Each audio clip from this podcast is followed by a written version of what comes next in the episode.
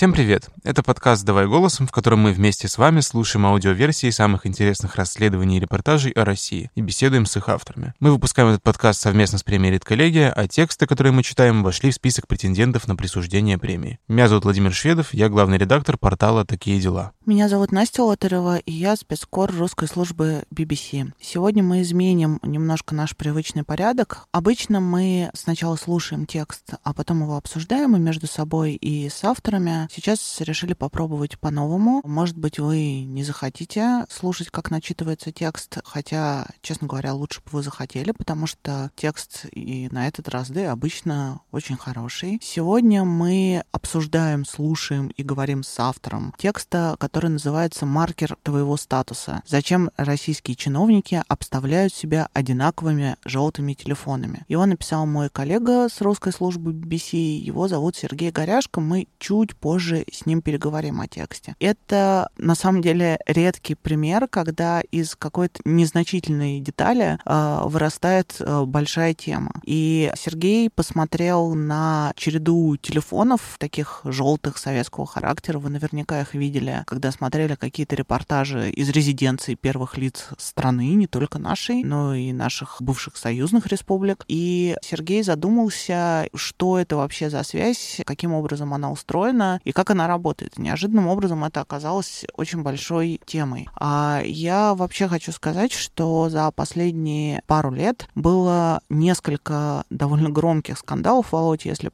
ты помнишь, про спецсвязь и про то, как ей на самом деле не пользуются. Был скандал про общение, сопровождение президентских кортежей по WhatsApp, где они обсуждали вопросы безопасности, ну, в таком не особо зашифрованном виде. А была знаменитая история с э, звонком Алексея Навального своему предполагаемому отравителю из э, ФСБ. И вообще история спецсвязи, она интересная тем, что она сильно закрытая. И мы мало чего об этом знаем, и я думаю, что после этого текста узнаем чуть больше. Я, как обычно, э, хочу рассказать не относящуюся к делу байку. Однажды мне удалось попасть на военный корабль российский. И нам показывал капитан рубку свою, и там обращал на себя внимание огромная, сложная и, очевидно, э, ну, такая старая тоже советского вида навигационная система. Я на голубом глазу спросила, говорю, а чего вы не ходите по GPS? Ну, как все ходят и так далее. На что капитан очень строго на меня посмотрел и сказал, что что, слушайте, а если у нас война с Соединенными Штатами Америки, которые эту технологию придумали, поддерживают и запускают, я что-то так задумалась про то, что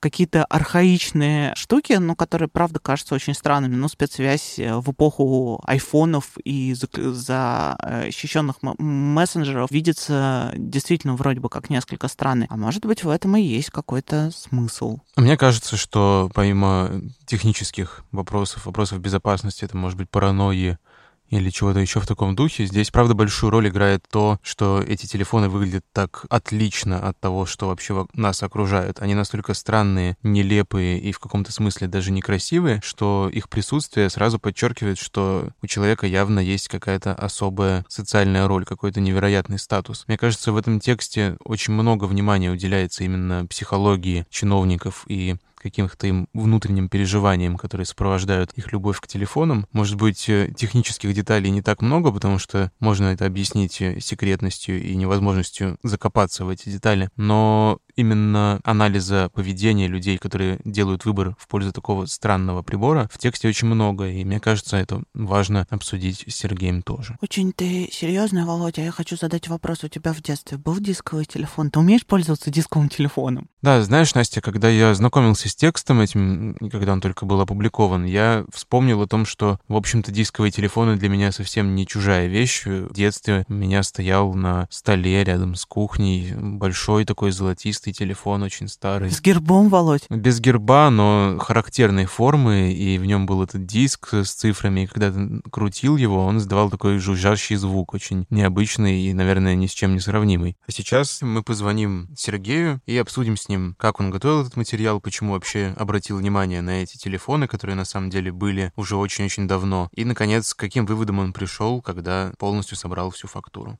Привет, Сергей. Привет. Обычно это такой, знаешь, тупой вопрос в самом начале, но вот тут он прям совершенно необходим. Как ты вообще эту тему э, нашел? Слушай, это очень смешная история. Примерно год назад Сергей Горянов, наш редактор, бросил мне в личку твит э, Пети Верзилова, который выложил две фотографии. Одну какую-то рандомную фотографию из кабинета российского чиновника, где стояли куча этих желтых телефонов на столе, и вторую из кабинета президента США, где на столе в овальном кабинете один телефон. Ну и Верзилов там, соответственно, писал, что вот как вообще так работает, почему у нас на, столе, на столах у чиновников, у всех, у президентов, там, у министров, у премьеров куча телефонов, а президент США как-то справляется с одним. И, в общем, дальше у нас завязалось такое обсуждение в формате брейнсторма, что из этого всего можно сделать. И я подумал, что, в принципе, наверное, это действительно какая-то символическая штука, а может быть, не символическая, а может быть, это действительно меняет как-то э, систему безопасности. И, в общем, решил, что надо бы в этой теме покопаться. Ну, долго ли, коротко ли, в итоге, спустя практически год, э, я этот текст наконец-то дописал. Вот я так поняла, Сереж, что долго, и как раз хочу спросить, почему? В том смысле, что чиновники не особенно хотят обсуждать эту тему, не знаю, не знают, зачем им эти телефоны, или это, наоборот, какая-то сильно секретная с их точки зрения вещь? Почему так информация долго собиралась? Слушай, когда я начинал, я был уверен, что всякие отставники, ну, по крайней мере, из 90-х, которые, в общем, достаточно свободно рассказывают историю о том, как они там тогда работали, какими они были крутыми ребятами, очень легко и просто мне расскажут и про эти телефоны, и вспомнят кучу всяких смешных историй. И главное, что меня больше всего удивило, пока я писал этот текст, то, что, наверное, ни по одной теме, которой бы я занимался, у меня не было такого количества отказов э, в интервью, просто категорических э, под э, самыми разными предлогами. То есть э, это я сейчас говорю именно про тех, кто уже не в обойме, кто не работает э, во властных структурах, по крайней мере. То есть чего только не говорили. Ну, из разряда начиная от того, что типа, тема неинтересная, что да чего про эти телефоны рассказывать, или да вы с ума сошли, это вообще секретная информация, и подумайте сами, почему мы с вами не будем об этом говорить. То есть реально, наверное, я просил на списке таких героев предполагаемых этого текста был, наверное, человек 40, и около 20 человек мне отказали просто сразу сходу, что они, в принципе, не хотят на эту тему общаться, ничего интересного в этой теме не видят. И причем я в какой-то момент, столкнувшись там, с каким-то уже очередным отказом, думал, что, ну, может, я правда с ума схожу, может, ничего в этом и нет, может, и действительно истории никакой не существует, телефоны и телефоны, ну, много, ну, как бы, чего страшного. Но потом, к счастью, начали появляться какие-то интересные люди с э, хорошими историями по теме. Ну, отвечая на этот вопрос, конечно, наверное, очень большую роль играет секретность, да, потому что систему с момента ее появления курировали силовые структуры, то есть ну, сначала, соответственно, в советское время это НКВД, потом МГБ, КГБ, а затем а, была даже создано специальное, было создано специальное агентство, которое занималось правительственной связью ФАПСИ. Потом его очень быстро перевели под начало ФСО, и вот, собственно, последние лет 20 ФСО курирует спецсвязь. Причем, ну, там, центр спецсвязи, который занимается, в частности, этими телефонами, это обеспечение связи между э, чиновничьими структурами и госаппаратом. Это далеко не единственное, чем он занят. То есть э, вот эти все пресловутые справки ФСО, опросы ФСО, про которые мы слышим, это тоже они же. То есть это не самая как бы закрытая часть их работы, работы. И тем не менее, конечно, в сфере полной секретности как бы ни в коем случае ничего не показываете, ничего не рассказываете. Когда ты перечислил все эти аббревиатуры подряд, я тоже подумала, что я бы, наверное, не очень разговаривал на месте этих чиновников. Они все довольно пугающие.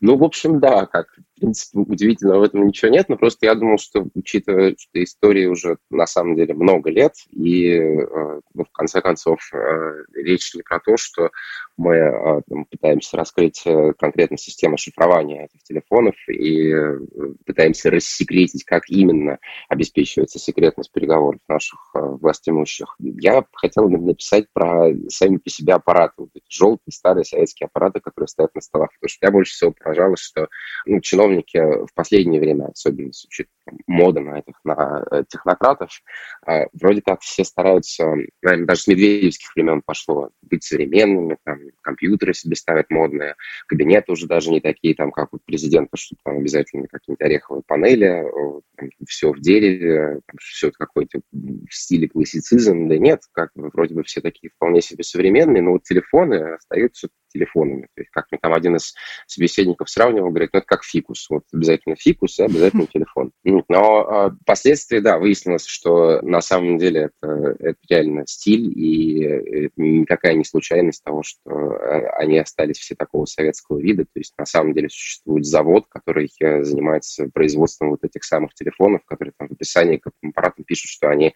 выполнены в едином художественном стиле, позволяют создать на столе некий ансамбль. Ну, вот такое, да. Ну вот у тебя получилась в конечном итоге такая аллегория вообще всех властных кругов и иерархий. А когда ты начинал этим работать, у тебя была уже гипотеза о том, что это такая картинка показательная с точки зрения психологии, или тебе было интересно что-то другое изначально исследовать, может быть, как раз техническую часть? У меня было ощущение, что количество этих аппаратов э, на столе что-то да значит. Но я, честно говоря, как любой человек, который там просто хотя бы загуглил чиновничий телефон и знал, что ну, есть две системы, АТС-1 и АТС-2. Я, честно говоря, не представлял, что их настолько много, что э, и, и, собственно, этим и обусловлено большое количество этих аппаратов на столе. Ну вот, кстати, из текста так до конца, честно говоря, я не понял, чем они отличаются, кроме количества подключенных абонентов. В чем их вообще технические различия всех этих ПС, СК, АТС?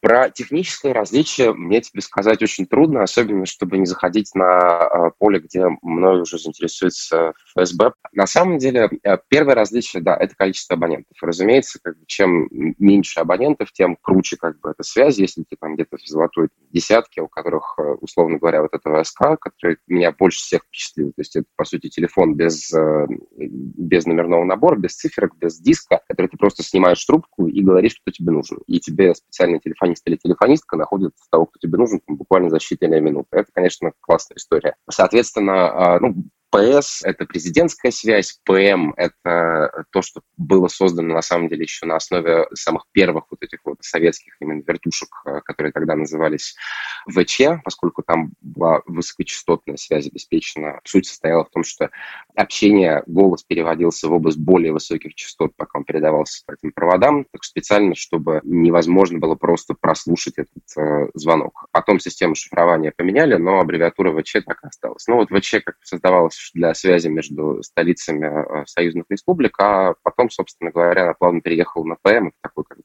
телефон для региональных чиновников. Ну и АТС-1 и АТС-2, да, как самые известные, то есть АТС-2 там, считается уже там вообще какая-то ерунда, то есть э, никто особенно даже не сочтет тебя каким-то мега влиятельным чиновником, если у тебя АТС-2 стоит, потому что их там больше пяти тысяч. И тем не менее, слушай, ну, по, по статистике Росстата у нас чиновников почти 2 миллиона, и, э, конечно, получается, что все равно все-таки самые высокопоставленные имеют доступ к, к этим телефоном. Но да, честно говоря, ни один из э, тех, э, с кем я разговаривал, не смог мне толком объяснить, а все-таки вот зачем так много. То есть, ну, там какие-то варианты были из разряда, что, ну, вот это секретный такой, это секретный секой, как бы это вот, чтобы мы там могли с теми связаться, вот с этими связаться, но э, ощущение складывалось, что они сами не до конца понимают, почему есть необходимость в создании настолько большого количества закрытых контуров связи. А у тебя есть ответ, почему их так много? Это чисто статусность и желание как звездочки на фюзеляж собрать эти телефоны. Да, это действительно как 50 лет назад, там, 60 лет назад уже было маркером твоего статуса, сейчас э, продолжает им оставаться. То есть для чиновников, э, по крайней мере, для некоторых совершенно точно важно показать, э, что они такие вот влиятельные, что у них есть так много аппаратов. Ответа, зачем это нужно именно с практической точки зрения, у меня нету, и более того, его нету и у тех кто этими телефонами владеет и пользуется, потому что особенно сейчас в условиях там, развития мессенджеров, соцсетей, там, закрытых там, и более-менее безопасных систем общения типа сигнала там, того же, который с оконченным шифрованием, которым чиновники тоже пользуются, они сами не очень понимают, как бы, ни черта им нужны все эти телефоны. Ну, то есть, э, и главное, что если раньше это был принцип того, что ты можешь точно напрямую кому-то дозвониться, то сейчас вот эта штука точно ушла, потому что а, большинство статусных э, сами трубки этих аппаратов не берут. Скажи, а ты вот э, с этим заводом-производителем, он меня очень заинтересовал.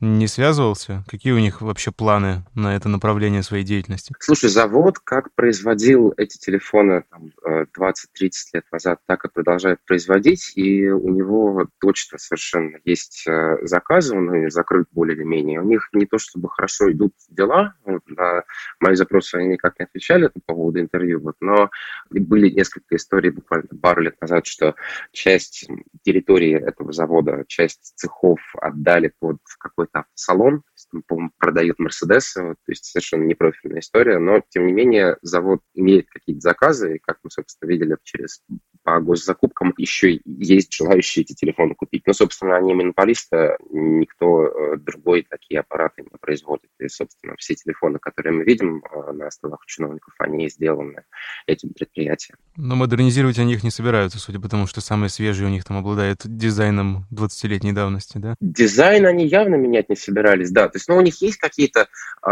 относительно там, э, относительно свежие по дизайну телефона, но, как это знаешь, тоже очень относительная штука, потому что они могут казаться, ну, более-менее современными, если мы сравним их там с дисковым аппаратом старым советским. Если смотреть просто на них сейчас, как бы сравнивать их, ну, не знаю, с айфоном, то, конечно, ничего там современного нет. Вот. Но штука, думаю, в том, что все эти телефоны сертифицируют ФСБ. И на, даже на сайте завода висят, собственно, рядом с специальными аппаратами соответствующие сертификаты, выданные Федеральной службе безопасности, о том, что да, по этому телефону можно вести закрытый переговор. И зная просто, насколько это костная структура и насколько весь, принципе, процесс сертификации, ох, какой э, не короткий, они, скорее всего, не будут торопиться что-то менять и что-то переделывать, если им сертифицировали этот аппарат, они и будут его производить и делать. Это поскольку всем нравится, и для некоторых это, правда, еще и какой-то, как это сказать, что-то из как, как выражался один, один из моих э, собеседников, такой арт-стиль, то есть тут, что у тебя в столе стоит еще такой советского вида телефон,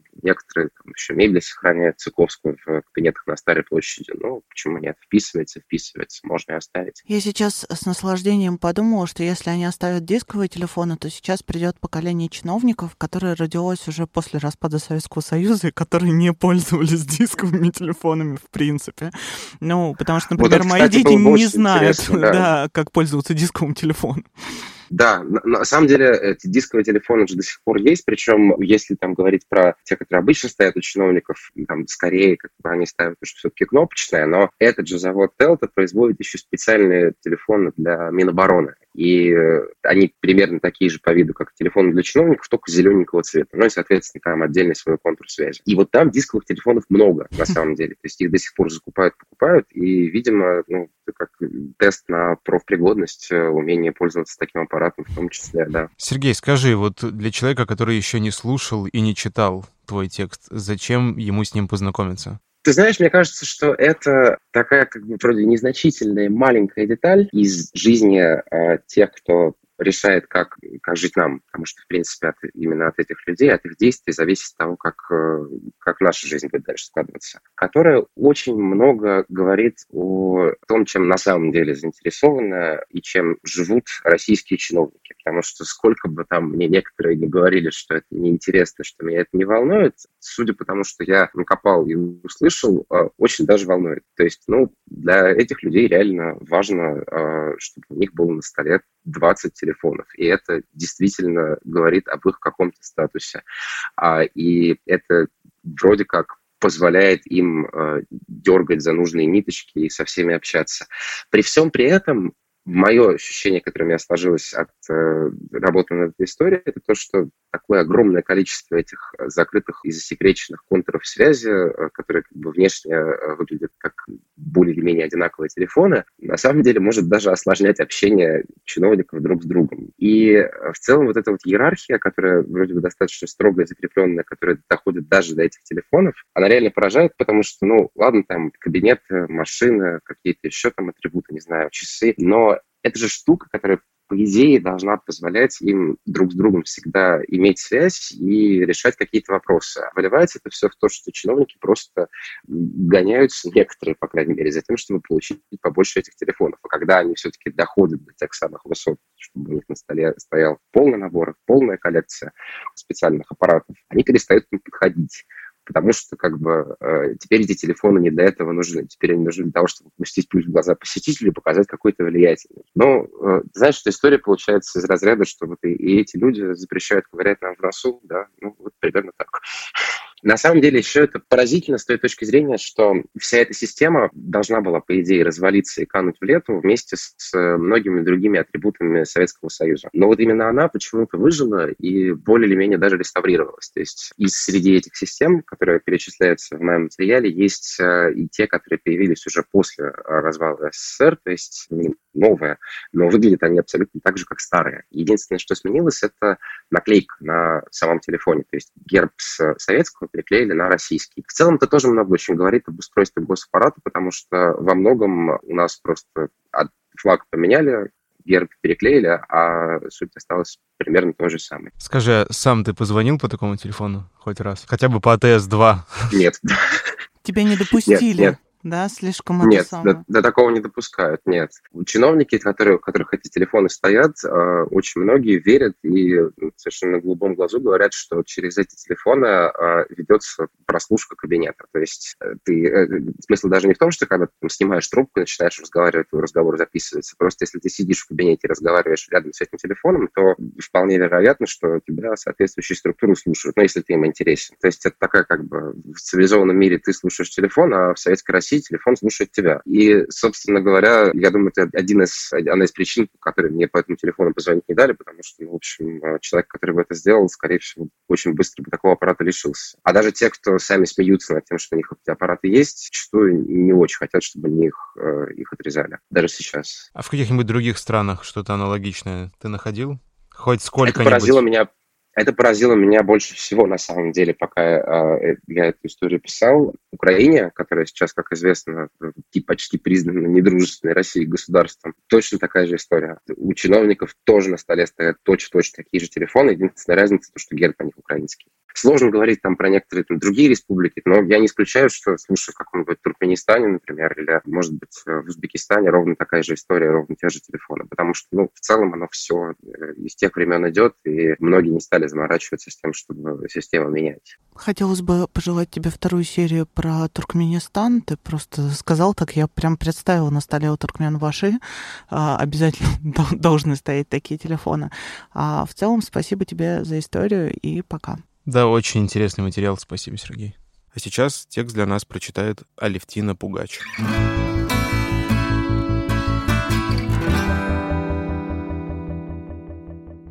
Видите, на окнах стоят коробочки. Топ-менеджер крупной российской корпорации проводит корреспонденту экскурсию по своему кабинету. Мебель из светлого дерева, двухметровый стол, на нем компьютер и стационарный телефон с веб-камерой. Но прямо за хай-тек новинкой на тумбе стоят два старых желтых телефонных аппарата, как признаки страны, которой не существует уже 30 лет. Владелец кабинета показывает на огромные окна. Там по углам установлены небольшие пластмассовые кубики желтого цвета. Эти коробочки тут исключительно потому, что у меня есть спецсвязь, объясняет собеседник. Они создают экран, который не позволяет по колебаниям стекла определить содержание разговора. Вот эти штуки гасят колебания. Поверить в то, что телефоны вместе с оборудованием предоставляют настолько современную степень защиты, сложно. Топ-менеджер крупной компании верит. Он один из нескольких тысяч избранных. Ему по должности положена спецсвязь. Телефонные аппараты с защитой от прослушки, позвонить по которым можно только таким же избранным. Система устанавливает и охраняет служба специальной связи и информации ФСО. Два одинаковых пластиковых аппарата цвета слоновой кости соединены проводом. Он уходит в такого же цвета пластмассовую коробку размером с пачку сигарет. На коробке наклейка с надписью «Секретные переговоры. Не вести». Это переключатель между кабинетом и приемной, объясняет собеседник, щелкая клавишей на нем. Вот здесь нажму и могу перевести звонки на секретаря. У его секретаря на столе стоит желтый телефон, внешне еще древнее, чем основные аппараты. С него позвонить нельзя. Вместо диска с цифрами у него заглушка. Можно только ответить на звонок, да и то только в отсутствие шефа. У самого владельца кабинета телефоны чуть современнее. Не диск, а черные кнопки. Внешне они отличаются от обыкновенных парой деталей. Герб России на черном фоне справа и наклейка с выдавленными эмбоссером буквами слева. Свое имя и место работы топ-менеджер попросил не упоминать, опасаясь в том числе лишиться этих телефонов. На двух одинаковых аппаратах, которые он показал, написано АТС-1 и АТС-2, но аббревиатур, обозначающих типы спецсвязи, намного больше. Существуют еще СК, ПМ, ОСА, как и триграмматоны АМР и ЕКХ на номерах автомобилей чиновников. Буквы на телефонах — свидетельство принадлежности их владельцев к высшим эшелонам власти. Каждая аббревиатура обозначает не только уровень закрытого канала связи, доступного обладателю такого аппарата, но и положение абонента в иерархии российской политической элиты. Чем больше аппаратов на столе, тем выше аппаратный вес чиновника. Система устроена так. За аббревиатурой ПС скрывается президентская связь. Это телефон без номера набирателя. По нему можно связаться только с главой государства, но почти напрямую и по закрытому каналу. Следом идет СК. Это спецкоммутатор. У такого аппарата тоже нет номера набирателя. Звонок с него идет на телефонную станцию. Достаточно просто сказать, с кем требуется соединиться, и телефонисты найдут нужного человека. У высокопоставленных чиновников есть еще отдельные аппараты для своего ближнего круга на 30-40 человек. В администрации президента свои, в правительстве свои. Например, политолог Георгий Сатаров, будучи помощником президента, пользовался специальным дисковым телефоном. Он соединял примерно 30-40 человек по всей стране человек 15 из администрации президента, человек 10 из правительства, плюс верхушка ключевых министерств, рассказывает Сатаров. Для вызова было достаточно набрать пару цифр. Политик и правозащитник Михаил Федотов вспоминает, в 90-х годах, когда я был министром печати и информации, был еще телефон, который в простонародье назывался «Вишневка». Он был вишневого цвета и был только у членов правительства. Первый зампред Совета директоров Альфа-банка Алекс Исуев, работая вице-премьером в 1997-98 годах, имел телефон, соединявший всего 24 человека, чиновников, которым полагалась госохрана. Наконец, самые известные виды спецсвязи АТС-1 и АТС-2. Первая соединяет около тысячи абонентов, вторая, она же двойка, менее престижная, в ней абонентов от 5 до 7 тысяч. При этом чиновников в России, по данным Росстата, более двух миллионов. Спецсвязь есть только у верхушки. Между собой чиновники чаще всего называют эти телефоны кремлевками или вертушками. Последнее название, наиболее популярное, возникло с появлением в Кремле автоматической телефонной станции в первые годы советской власти. По обычным телефонам соединение происходило через оператора, а вот абоненты кремлевской АТС соединялись друг с другом напрямую. Вертели диск телефона, набирая нужный номер.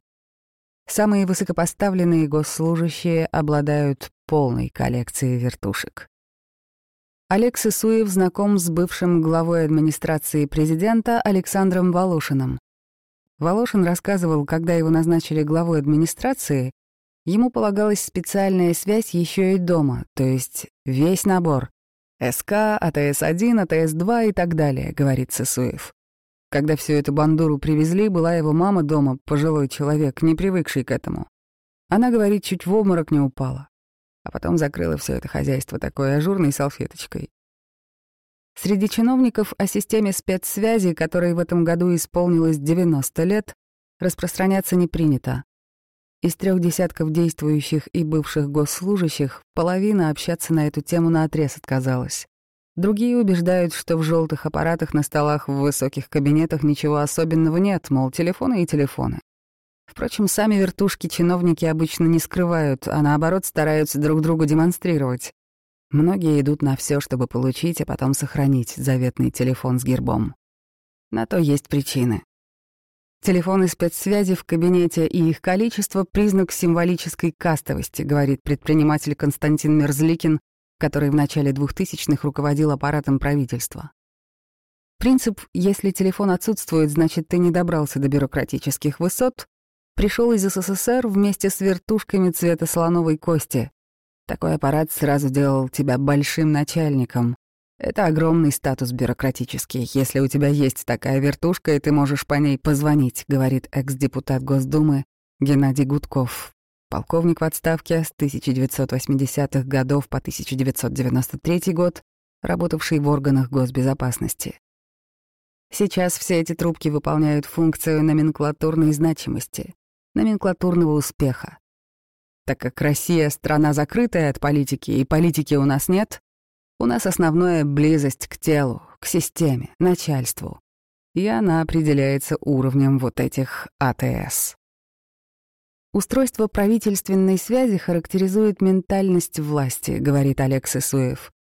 В 90-х он сделал карьеру на госслужбе, проделав путь от мэра Самары до министра, вице-премьера и первого замглавы администрации президента.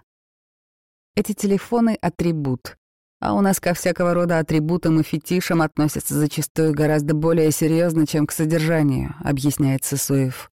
Он сравнивает важность спецсвязи для чиновников с вниманием к обрядам в православии. У нас же по сравнению с католиками и протестантами полно золота, все блестит, все сияет. Огромное количество перемещающихся каким-то образом людей, что-то говорящих, что-то поющих. Телефоны — это из той же области. С советских времен аппараты спецсвязи на столе остались верным знаком больших достижений владельца на госслужбе.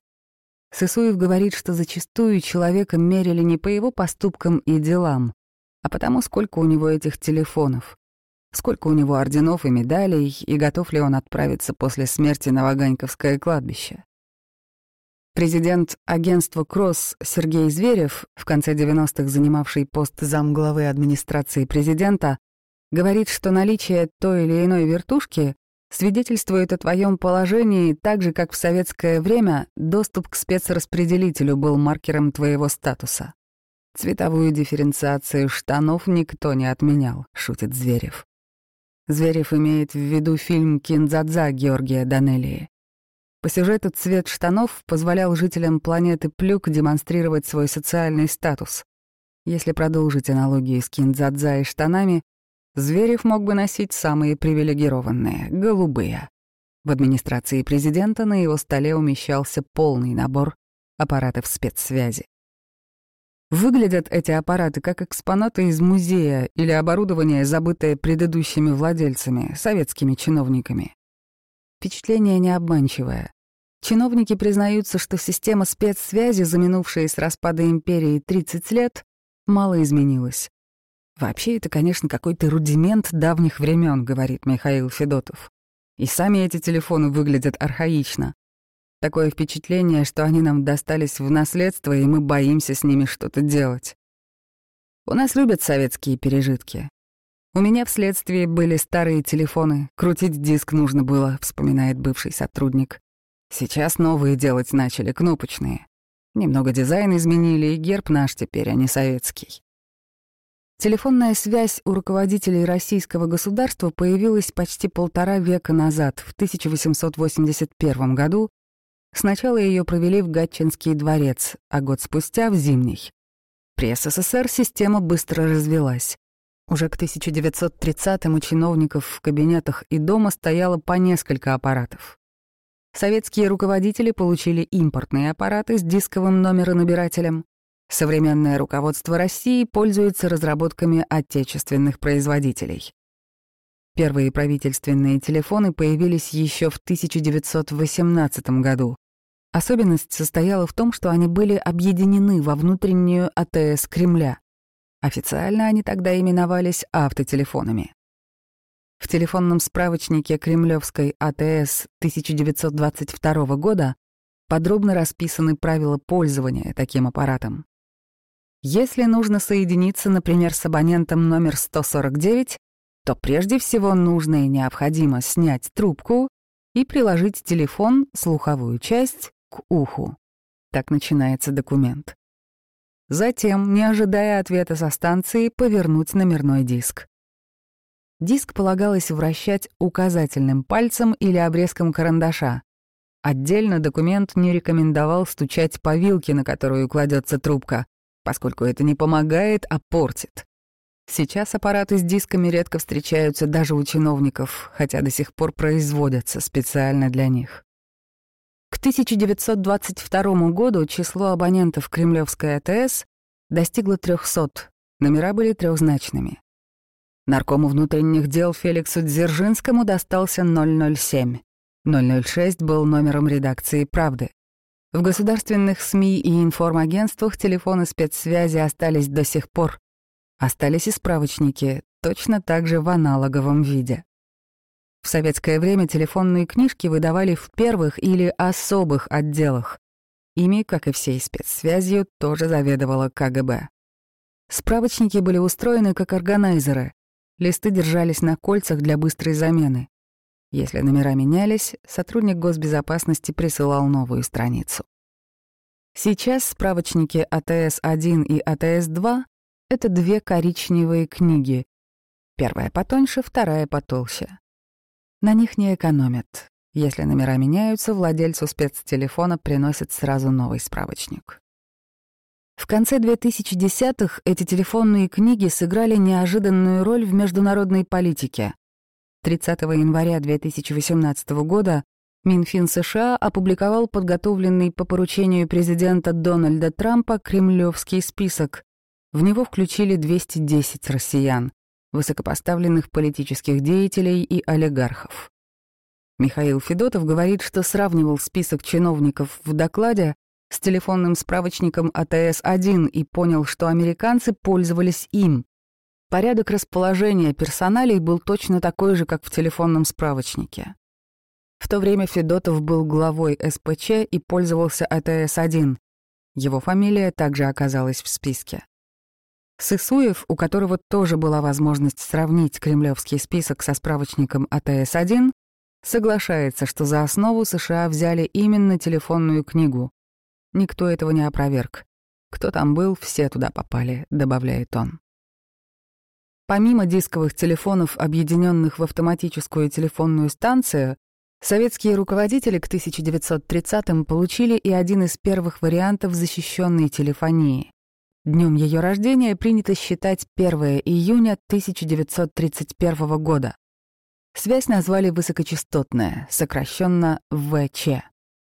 Секретность переговоров по ВЧ телефоном обеспечивалась переносом голосового общения в область высоких частот. Система маскировала речь абонентов и не позволяла прослушивать разговоры напрямую, врезавшись в линию связи.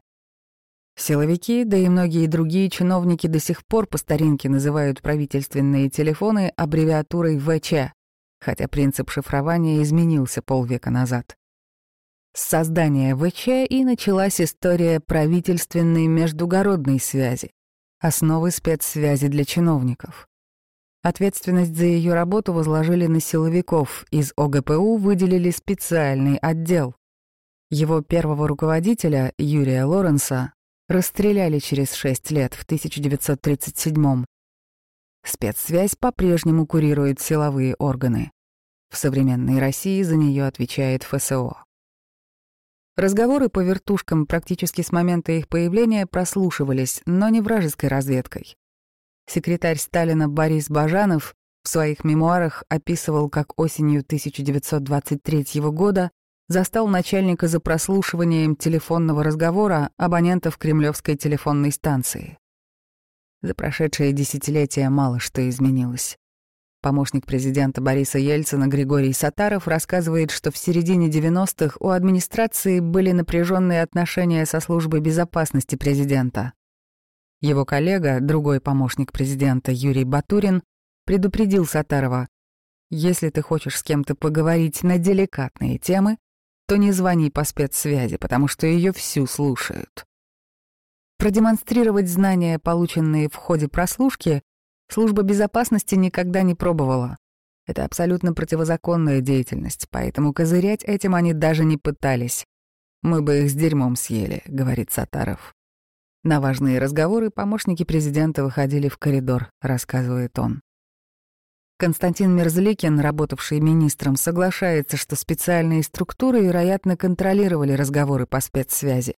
А бывший министр Нечаев уверяет, что телефон работал еще и как жучок. Через него слушали не только звонки, но и все происходящее в кабинете владельца. В предвоенные годы ВЧ-связь развивалась бурными темпами. В марте 1940 года число абонентов достигло 337, через год — 735, а еще 117 стояли в очереди на ее получение, отмечает энциклопедия ФСО. Линии связи оказались перегружены.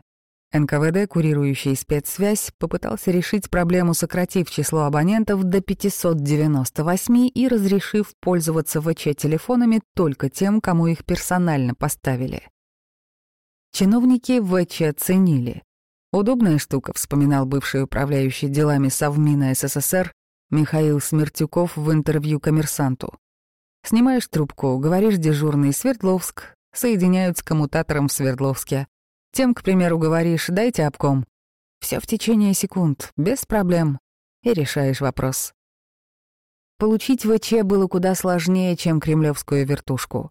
Вопрос, ставить телефон ВЧ определенному человеку или организации или нет, порой выносился на заседание Политбюро.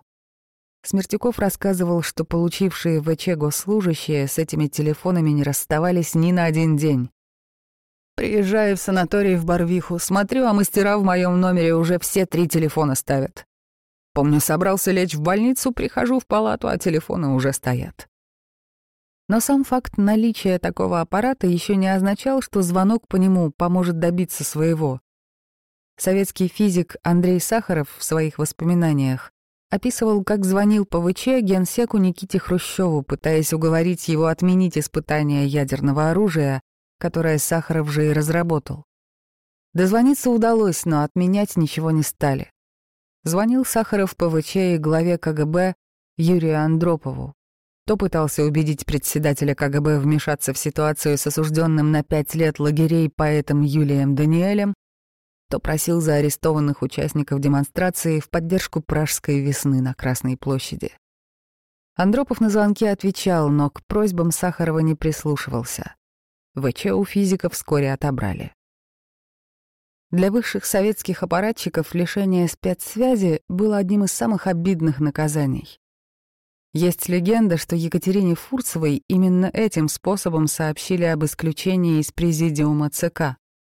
В кабинет чиновницы молча вошел сотрудник госбезопасности и унес телефоны спецсвязи, вырвав их провода. Фурцева после этого якобы пыталась покончить с собой. Кремлевская АТС продолжала существовать и развиваться параллельно с ВЧ. Хотя телефоны обоих типов подключались с санкцией Лубянки, вертушки АТС выдавали легче, чем зашифрованную ВЧ.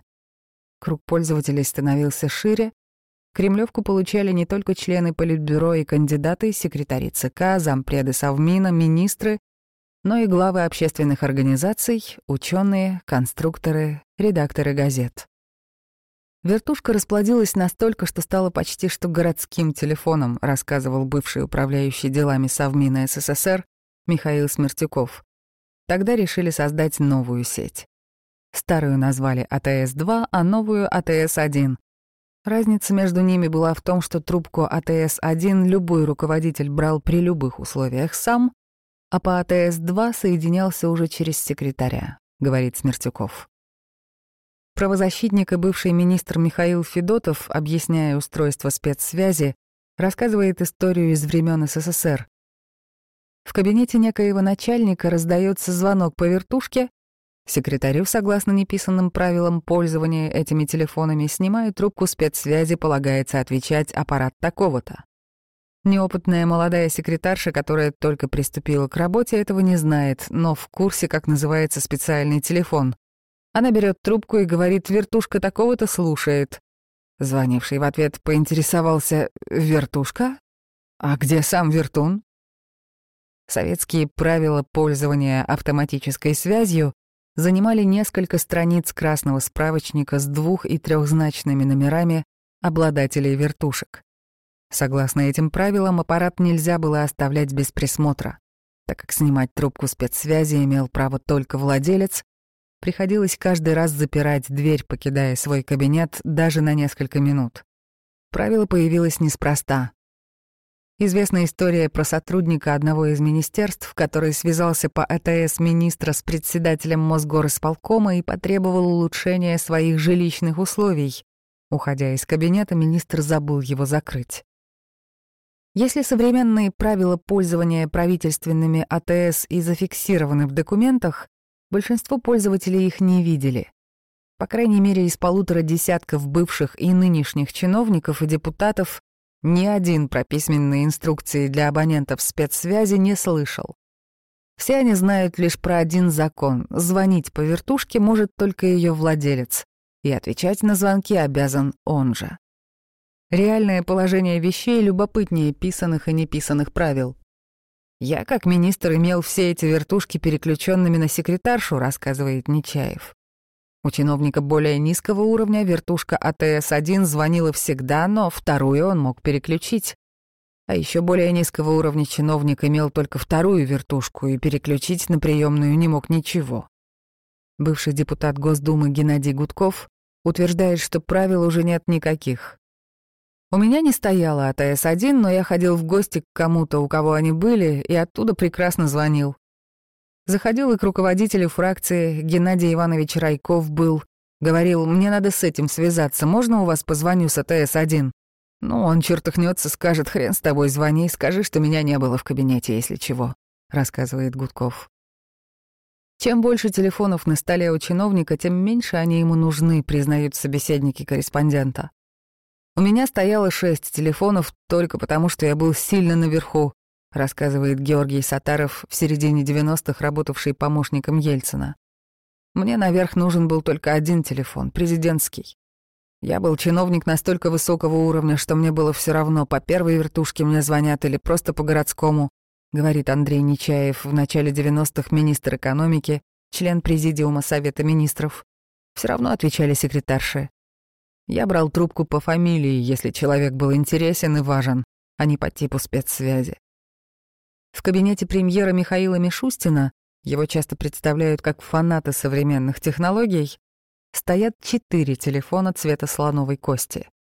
Два с цифровой панелью, еще на двух вместо нее герб, а под ними установлен пульт с обилием кнопок и телефонной трубкой. Помимо этого у премьера на столе есть и обычный с виду телефон, система видеосвязи и iMac. Тем же набором обладал и предшественник Мишустина Дмитрий Медведев. Телефоны даже стояли на столе в том же порядке, по левую руку. Над Мишустиным висит президент, несколько чиновников администрации президента, объясняет Сатаров. Под ним висит его правительство. У него и должно быть много аппаратов. Одни для связи наверх, другие для связи вниз. Телефонные аппараты, установленные у премьера и не только у него, называются соответствующе «Престиж». Их производит пермский завод «Телта». На самом современном есть даже небольшой дисплей. Он может показать не менее 30 последних входящих вызовов, оставшихся без ответа. А функция «Записная книжка» способна сохранить до 200 номеров. Примерно таким же функционалом обладали мобильные в начале 2000-х. Производитель отмечает, аппарат имеет современный внешний вид и выполнен в едином художественно-конструктивном стиле с другими телефонами серии Prestige, поэтому их можно ставить рядом без ущерба для эстетики и эргономики. Цена спецтелефонов на сайте Телта не указывается, зато там опубликованы сертификаты ФСБ, позволяющие использовать аппараты для акустической обработки информации под грифом «секретно». Госзакупки телефонов «Престиж» публикуются, но цены на разные модификации аппаратов отличаются в десятки раз. В сентябре 2020 года Южное таможенное управление приобрело два телефона «Престиж АТС» по 65 тысяч рублей каждый. Флагманский iPhone дороже в два раза, а Минтруд в конце прошлого года заказал два абонентских терминала «Престиж» каждый стоимостью в 685 тысяч рублей. Таким образом, если даже на первый взгляд аппараты выглядят одинаково, функции у них разные.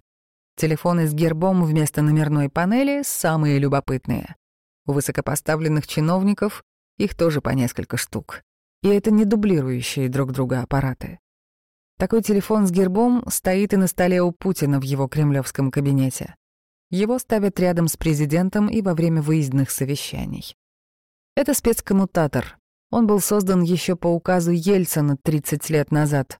Доступ к нему есть только у верхушки руководства страны. Кроме президента, это, например, глава его администрации, председатель правительства, мэр Москвы и губернатор Петербурга.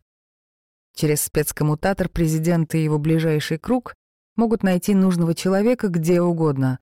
Это высшая связь, говорит бывший министр Нечаев. Тот же телефон без набора. Вы снимаете трубку, вам отвечает барышня, и вы говорите, кто вам нужен, объясняет Нечаев. Не знаю, какие были базы данных, но они были совершенно фантастические. Вы могли снять трубку и сказать «посла России в Лесото». И у вас через 30 секунд раздавался звонок посла России в Лесото. В управлении, вспоминает Нечаев, работали фантастически натренированные люди с доступом к специально организованным базам данных. Вы могли получить доступ практически к любому телефону мира. Ивана Ивановича Пупкина из Урюпинска. Как она его находила, по каким базам? Президентская связь появилась чуть позже спецкоммутатора. Ее ввели в строй 1 октября 1993 года, буквально за несколько дней до расстрела Белого дома. В пользование такой телефон получали только высокопоставленные чиновники правительства и администрации президента. Самый важный аппарат выглядел незатейливо. Внешне это еще один телефон без номерного набора, на самом аппарате написана фамилия главы государства, либо просто президент. Сергей Зверев в 1999 году, замглавы администрации президента, вспоминает, как и в случае с ВЧ в 30-х, к концу 90-х, количество абонентов ПС выросло и телефоны начали отбирать. Просто отключали и все. Позвонить президенту по такому телефону максимально просто, достаточно снять трубку. Звонок, правда, идет только в кабинет главы государства. Сняли, у президента загорается лампочка. Условно, что министр Нечаев его вызывает. Вернее, не вызывает, а хочет с ним поговорить, конечно, объясняет Андрей Нечаев. Снимаешь и ждешь, когда ответит. Дольше полутора минут ждать, звонить, конечно, мавитон. Лампочка — это огонек на специальном пульте с телефонной трубкой. На устройстве несколько десятков кнопок с фамилиями, министры, чиновники администрации президента — это система быстрого набора. За характерный звук при наборе номера его называют балалайкой. Пульт в президентском кабинете установлен слева от стола, ниже ровного строя телефонов спецсвязи, таких же, как у подчиненных чиновников. Сразу попасть на президента не получится. Трубку снимает дежурный секретарь, обычно офицер службы безопасности президента. Порядок был такой, вспоминает бывший помощник Ельцина Георгий Сатаров. Я спрашиваю секретаря, можно ли соединиться с президентом. Он отвечает мне, я передам Борису Николаевичу и соединю вас. Через некоторое время он звонит и говорит, ой, вы знаете, Борис Николаевич уже уснул. Типа, ну или соединяет. Владельцы ПС главу государства стараются не беспокоить. Сатаров предпочитал общаться с главой государства письменно. Федотов говорит, что сам никогда не звонил, так как считает такой вид связи чем-то на экстраординарный случай. В подобном ключе высказывается и Нечаев.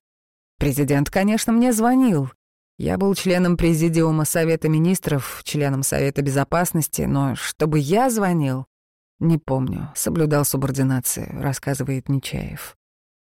И он, и Федотов признаются, ПС чаще используется президентом, чтобы связаться с нужными подчиненными, а не наоборот. Впрочем, судя по рассказам чиновников, глава государства не часто общается по телефону. Президент позвонил мне один раз, это было очень смешно. 1997 год. Мы с ним давно не виделись, работа шла совершенно автономно, переписка идет всегда, естественно, вспоминает Сатаров. Ельцин звонит мне и спрашивает, Георгий Александрович, а вам что, президент больше не нужен? Я что-то даже забыл, с бородой вы или без. Это была такая шутка. Олег Сысуев рассказывает, как в 1999 году, работая первым замглавы АП, Случайно ответил на звонок Ельцина, хотя президент звонил не ему. Было совещание у руководителя АП Николая Бордюжи. Я вышел в соседнюю комнату покурить, я тогда курил. А там стояли эти телефоны спецсвязи, и вдруг звонок. Я беру телефон, говорю «Алло, слушаю вас», и Борис Николаевич, не разобравшись, я не знаю, в каком состоянии он был, говорит «Николай Николаевич», имея в виду Бордюжу, «я принял решение, Березовского увольняю. Быстро ко мне указ». Я отвечаю «Я вообще-то не Бордюжа, но я ему передам». Указание, впрочем, не затерялось. Бориса Березовского уволили с поста исполнительного секретаря СНГ. Нечаев однажды звонок от Ельцина пропустил, причем этот звонок он получил в машине, куда он доходил за счет специального прибора под названием «Кавказ». Ехал в машине, связь была не очень надежная, сзади стоял гигантский ящик в багажнике, вот этот «Кавказ», который обеспечивал связь, вспоминает Нечаев. Звонок, охранник снимает трубку. «Андрей Алексеевич, вас вызывает президент». И тут связь прерывается. Доехал до министерства, естественно, позвонил в приемную. Мне говорят, сейчас не могу соединить. Борис Николаевич занят. Потом он перезвонил. Выяснилось, что он хотел меня поздравить с сорокалетием. Спецсвязь в машине ругают все.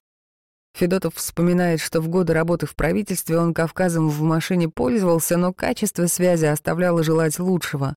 Часто вместо нормального человеческого голоса слышал бульканье, как будто квакают лягушки. Видимо, это побочный эффект шифрования. У Сатарова во времена работы помощником президента тоже был такой телефон в служебной «Волге». Огромная, тяжеленная железная коробка в багажнике. Она принимает сигнал, дешифрует его. В машине у меня есть трубка этой связи, и если я ее снимаю, я слышу фантастически низкого качества чей-то голос. Собеседник, знакомый с устройством спецсвязи, рассказывает, что некоторые водители спецмашин отключают эту аппаратуру, потому что боятся излучения от нее, за что им попадает от начальства. Это подтверждает другой собеседник, работающий в батальоне сопровождения охраняемых чиновников. Там же глушилки, излучение дикое. Всем говорят метра на три от машины отходить. В СССР же все водители кремлевского гаража лысели. Бывший водитель одной из кремлевских автобаз признает, что есть отдельные водители, старше среднего возраста, которые считают, что мобильный телефон влияет на голову, и его отключают. С распространением мобильных телефонов некоторые чиновники получили возможность общаться по спецсвязи на ходу, без машины с оборудованием. Самым высокопоставленным дают мобильную вертушку. Это буквально телефон верту, но с российской начинкой, рассказывает собеседник, знакомый с устройством спецсвязи. Некоторые чиновники попадали в камеры журналистов с такими аппаратами в руках. Например, Верт увидели у пресс-секретаря президента Дмитрия Пескова. Правда, неизвестно, был ли это телефон спецсвязи. Сама компания Верту, производившая телефоны из драгоценных металлов, перестала выпускать новые аппараты в 2017 году. Вертушки настолько закрепились в массовом сознании как символ власти, что в честь них даже называется политический телеграм-канал, якобы с инсайдерской информацией из Кремля. Впрочем, секретную информацию по АТС-1 и АТС-2 не обсуждают. Никто из чиновников, согласившихся поговорить о спецсвязи, не признался, что для него она имела большое значение. Но все вспоминают о коллегах и подчиненных, которые мечтали о вертушках. Пользуемся двойкой для закрытой связи, обычно для передачи информации, в том числе связанной с деятельностью начальника, говорит чиновник, работающий в одном из федеральных госорганов. Хотя зачастую эта инфа абсолютно безобидна. Защищенный канал связи, по его словам, нужен, чтобы, если что, не посадили как журналиста Ваню Сафронова. Особенностью АТС-2 собеседник назвал громкий и мерзкий звонок. Некоторым чиновникам до сих пор важно иметь на столе несколько телефонов спецсвязи, признает один из бывших сотрудников администрации президента. Есть те, которым похрену абсолютно, какие у них телефоны стоят. А есть те, для кого это понты, чтобы еще машин побольше, мебель кожаная и аппараты АТС. Я дружил с высокопоставленными чиновниками, которые еще и оставляли цыковскую мебель в кабинетах. Такой арт, объясняет он. Бывший глава Центра общественных связей ФСБ Александр Михайлов, несмотря на работу в спецслужбе, вертушками пользовался нечасто. «Это для людей тщеславных инструмент», — говорит он. Секретных разговоров я по ним не вел, как правило. Не принято было, да и не нужно. Я с любым руководителем мог встретиться в столовой и переговорить там. Константин Мерзликин вспоминает, что тоже не очень активно пользовался АТС-1, когда работал министром. Была и мобильная связь, и было проще попросить секретаря соединить. Смысл общения по вертушкам он объясняет так. Считалось, что если звонит АТС-1, то точно не жена звонит. По государственно важному вопросу идет звонок. Сатаров, впрочем, рассказывает, что так бывало далеко не всегда. Например, глава администрации, а затем губернатор Московской области Анатолий Тяжлов делился с ним по АТС-1 своим творчеством. «Звонил и читал мне пьяный свои стихи», — вспоминает Сатаров. Он почему-то считал, что нужно именно мне из числа помощников президента их читать. Видимо, я производил на него какое-то богемное впечатление. Смехота, в общем. Бывший министр Михаил Федотов уверяет, что никогда не обращал внимания, сколько у него стоит телефонов спецсвязи. Единственное, что их было так много, что это было неудобно. На шкафчике, где они все стояли, с трудом умещались. По словам Федотова, в результате попытка снять трубку звонящего телефона приводила к тому, что другие аппараты падали. Впрочем, он признает, что для некоторых людей показать «смотрите, сколько у меня телефонов» было важно. Когда я был министром, я даже фотографировал, сколько у меня аппаратов. Мальчишка. На неудобство жалуется и Геннадий Гудков. Хотя АТС-1 у него и не было, в Думе ему провели АТС-2, причем это было связано с серьезными бюрократическими процедурами. Но я потом убрал эти телефоны, потому что неудобно. Мне звонили хрен знает кто, вспоминает Гудков.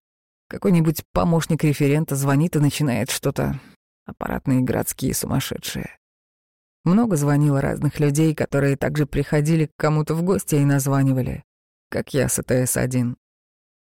Если сейчас позвонить по АТС-1 министру, на другом конце точно ответит его секретарь, говорит Олег Сысуев. Можно просто позвонить секретарше по городскому телефону и с таким же успехом попросить соединить с министром. Но, как показывает опыт, если ты позвонил по АТС-1, у нее в голосе появляется больше уважения, нежели чем ты позвонил по городскому телефону. Она может каким-то образом идентифицировать твой определенный статус, отмечает Сысуев. Сам Сысуев говорит, что сейчас в работе спецсвязь помогает все меньше. Начальники стали моложе, пользуются мессенджерами WhatsApp и Telegram. С этим согласен и Гудков. Я лично видел, как помощники президента решают важнейшие вопросы, связанные с работой Госдумы, исключительно по мобильному телефону, проще и быстрее. Чиновники сходятся во мнении, что сакральность спецсвязи уменьшилась. Впрочем, не для всех. В программе «Бесогон» режиссера Никиты Михалкова на фоне можно рассмотреть выставленные на тумбочке аппараты АТС-2. Сзади еще бюстры российских царей, а рядом икона. Весь набор русского патриота-государственника, шутит Олег Сысуев. Старые правительственные телефоны свободно продаются на Авито. Неизвестно, осталась ли в них секретная начинка, но внешне они неотличимы от телефонов спецсвязи. Часть образа чиновника обойдется примерно в 10-20 тысяч рублей.